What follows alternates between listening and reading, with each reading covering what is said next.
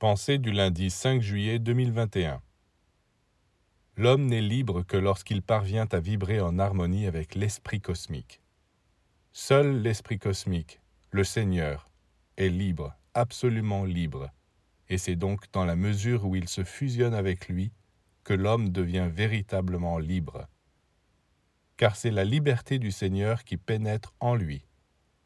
Qu'il s'éloigne du Seigneur, qu'il se sépare de lui, c'est fini, il n'est plus libre. Il peut, lui, se croire libre, mais en réalité, il est esclave d'autres forces, d'autres volontés, d'autres influences. Ce sont elles qui le dirigent à son insu. Nous devons donc supplier le Seigneur de ne pas nous laisser libres, mais de nous prendre à son service, car la liberté de Dieu s'infuse dans le cœur de celui qui veut être son serviteur. Et alors, presque à son insu, nous sommes poussés à n'accomplir que des actes éclairés, justes, nobles, car ce sont d'autres qui nous inspirent, des entités divines.